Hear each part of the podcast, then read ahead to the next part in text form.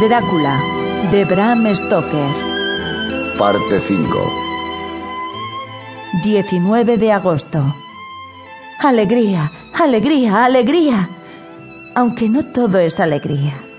Finalmente noticias de Jonathan. El pobrecito ha estado enfermo y por eso no había escrito.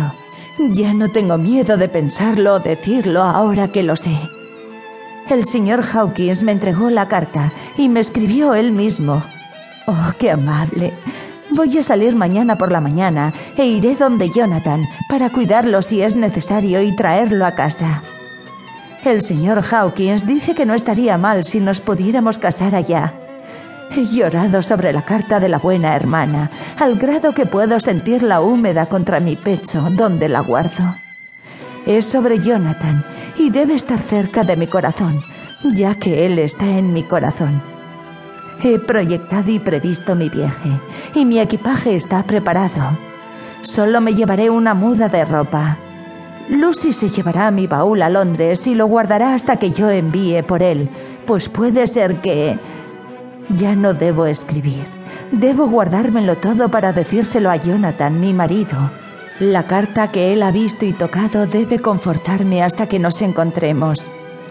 Carta de la hermana Ágata, Hospital de San José y Santa María, en Budapest, a la señorita Wilhelmina Murray, 12 de agosto. Estimada señorita, le escribo por deseos del señor Jonathan Harker, ya que él mismo no está lo suficientemente fuerte para escribir, aunque va mejorando gracias a Dios, a San José y a la Virgen María. Ha estado bajo nuestro cuidado desde hace casi seis semanas, pues sufre de una violenta fiebre cerebral. Le envía a usted su amor y me ruega que le diga que por este mismo correo le escribo al señor Peter Hawkins en Exeter para decirle, con el más profundo respeto, que está muy afligido por su retraso y que todo su trabajo ha sido completamente terminado. El señor Harker tendrá que permanecer todavía unas semanas descansando en nuestro hospital en las montañas, pero luego regresará. Desea que yo diga que no tiene suficiente dinero consigo y que le gustaría pagar su estancia aquí para que otros que necesiten no se queden sin recibir ayuda. Considéreme usted siempre a sus órdenes con mi afecto y bendiciones, hermana Ágata. Postdata.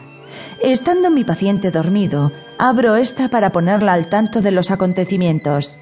El señor Harker me lo ha contado todo respecto a usted y que dentro de pronto usted será su esposa. Todas las bendiciones para ustedes dos. Él ha sufrido una terrible impresión, así dice nuestro médico, y en sus delirios sus desvaríos han sido terribles. De lobos, veneno y sangre, de fantasmas y demonios, y temo decir de qué más. Tenga siempre mucho cuidado con él para que en lo futuro no haya nada parecido a estas cosas que puedan excitarlo. Las huellas de una enfermedad como la que ha tenido no se borran tan fácilmente.